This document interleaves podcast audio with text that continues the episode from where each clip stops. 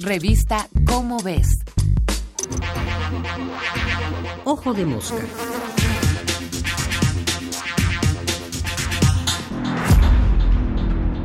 Libertad de investigación. En un mundo ideal, la investigación científica podría avanzar por cualquier rumbo que atrajera la curiosidad de los expertos, sin rebasar, por supuesto, los límites éticos. Pero nuestro mundo no es ideal. Muchos países llevan a cabo investigaciones científico-tecnológicas, en general financiadas por sus respectivos gobiernos, que violan los límites éticos generalmente aceptados, no porque realicen experimentos con humanos, sino porque buscan producir armas de fuego, nucleares, químicas y hasta biológicas, diseñadas básicamente para matar. ¿Por qué? Porque las guerras existen y porque los países necesitan estar protegidos contra posibles agresiones. Tal es, nos guste o no, la realidad de la política global. Pero por otro lado, existen también razones que llevan a muchos países a limitar el tipo de investigación científica que puede llevarse a cabo en sus territorios. Y básicamente hay dos razones para esta restricción de la libertad de investigación, la economía y la política. Recordemos que en todo el mundo la mayoría de la investigación científica es financiada por los gobiernos con fondos públicos y como en ningún país sobra el dinero, este se convierte en uno de los principales factores limitantes para el desarrollo de la ciencia y la tecnología. Si no hay dinero para apoyar todo tipo de investigación, se tienen que tomar decisiones sobre qué áreas deberán ser más favorecidas y cuáles no tanto.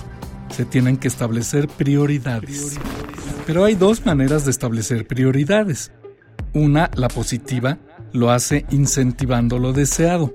La otra, que suele ser tremendamente negativa, busca prohibir o al menos dificultar lo más posible toda investigación que caiga fuera de las prioridades establecidas por el gobierno. Y es ahí donde entra la política, porque quienes toman las decisiones en un gobierno suelen ser los políticos.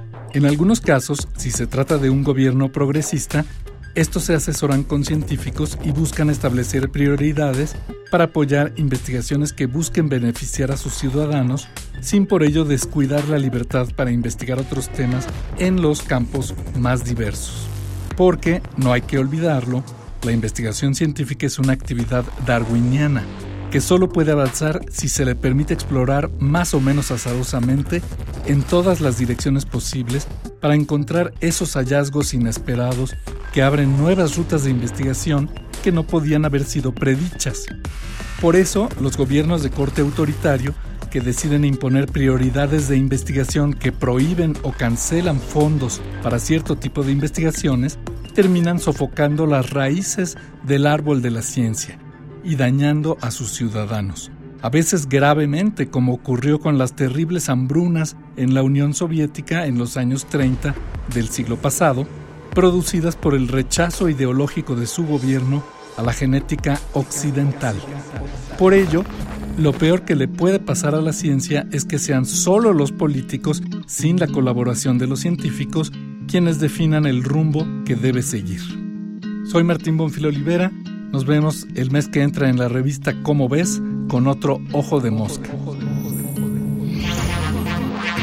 Ojo de Mosca. Una producción de la Dirección General de Divulgación de la Ciencia.